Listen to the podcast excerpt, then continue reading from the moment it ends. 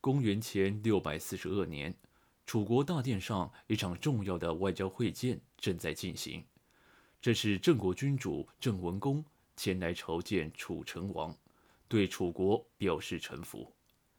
渴望被中原国家承认的楚成王心花怒放，为了表现自己的慷慨，他决定赠予友邦郑国一千金铜。会见结束，郑文公离开楚宫。然而，楚成王突然为自己这个决定后悔了。他派使者拦住了郑文公返程的队伍，与郑文公郑重约定：这批铜锭只能用来铸礼器，而不能用来铸兵器。这是《左传》中记载的一个有趣的外交事件。究竟是什么原因促使楚成王不顾外交礼仪，在赠予郑文公青铜之后？后者脸皮追加条件呢？在先秦时代，铜一直是人类历史上必不可少的重要资源。在还没有发明冶铁技术以前，铜是人类掌握的第一种金属。在先秦人眼中，这种闪着神奇光芒的金属，如同石头一样坚硬，却可以在人类的支配下被任意塑造成各种形状。它大大提高了人类文明的发展速度。在上古时代，一个国家最重要的两件事是宗庙祭祀和战争。在这两件事中，青铜都必不可少。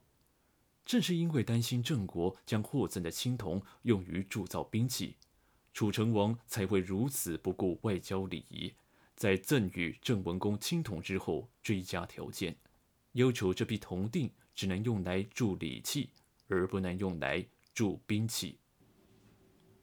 在今天湖北大冶附近，有一座长约两公里的丘陵，叫做桐庐山。在这座山上，漫天遍野长着这样一种不起眼的小花——桐草花。这种花说不上多么的漂亮，但是在古代找矿人的眼里，它是世界上最美丽的花朵。因为它生长在哪里，就证明那片土地下有珍贵的铜矿资源。作为一种喜铜植物，铜草花一般生长在铜离子丰富的地方。人们就是通过这漫山遍野的铜草花，发现了这座商周时期最重要的铜矿山。大冶这个地名，也就是因为冶炼而来。二十世纪七十年代，湖北大冶有色金属公司在开采桐庐山铜矿时，经常会挖到一些古老的巷道。在巷道深处，一把巨大的青铜斧头引起了考古人员的重视。随着发掘工作的深入，一个惊人的场景慢慢浮现在人们面前。这是一座春秋时代的古矿井遗址。一共有三十六个竖井，最大采矿深度已经达到六十四米，深入浅水位以下八到十米。春秋时代，桐庐山已经形成科学完整的采矿系统，通风、排水、矿石提升等都有明确的分工。通过今天遗留在这些纵横交错的巷道，我们仍然可以想象在商周时期。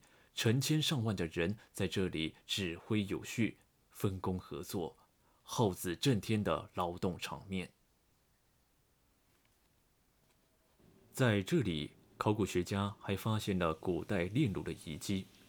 通过遗留在这里的四十万吨炼铜炉渣，专家推算，古代这里累计产铜大约在十二万吨左右。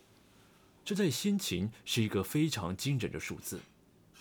春秋时代，一把青铜戈重量在半公斤左右，也就是说，这里所产的铜可以制造二点四亿件铜戈。